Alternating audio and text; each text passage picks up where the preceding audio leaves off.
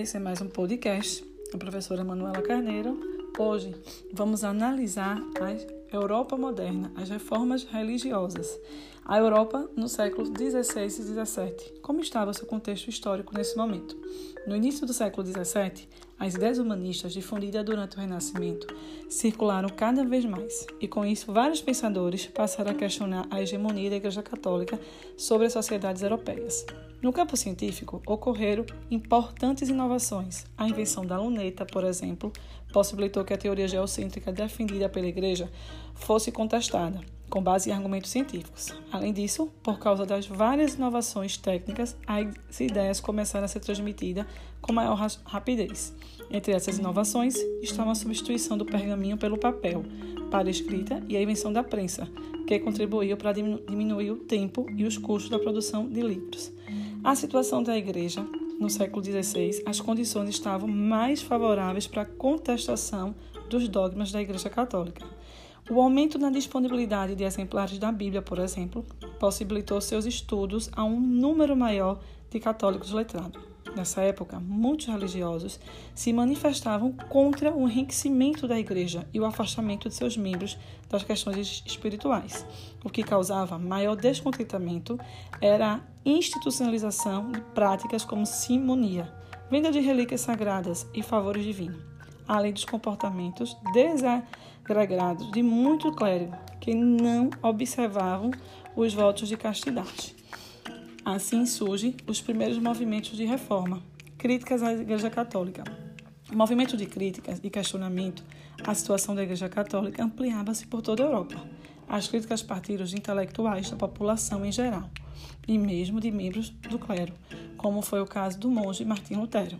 Nascido na cidade alemã de Elizabeth, em 1483, Martim Lutero teve uma educação rígida com base nos ensinamentos católicos Estudou em colégios religiosos e, em 1505, formou-se em teologia.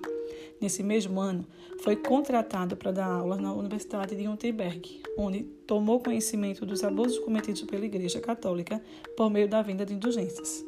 Assim, Lutero publicou em 1517, em protesto contra a presença de um vendedor de indulgência na igreja de Wittenberg, Lutero afixou na porta da igreja da cidade um cartaz com as suas 95 teses que denunciava entre esses e outros procedimentos da Igreja Católica.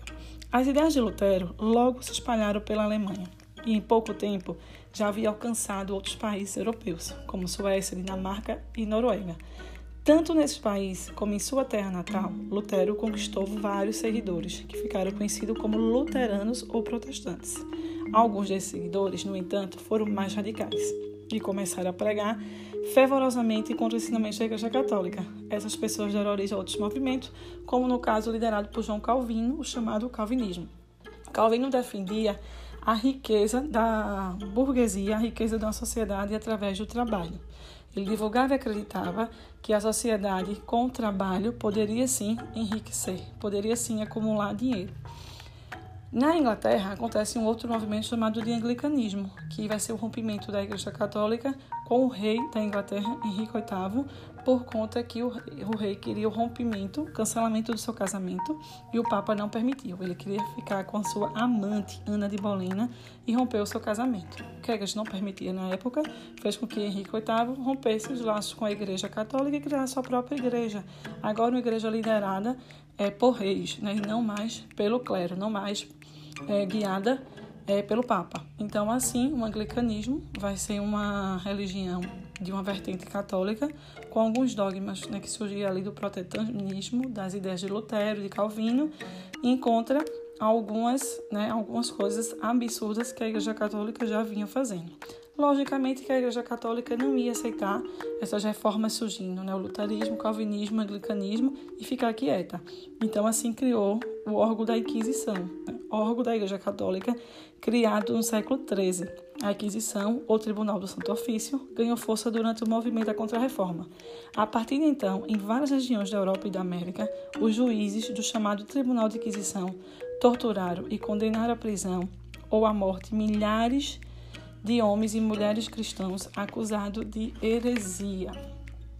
Fica comigo, fica comigo, toda semana teremos discussão sobre assuntos históricos.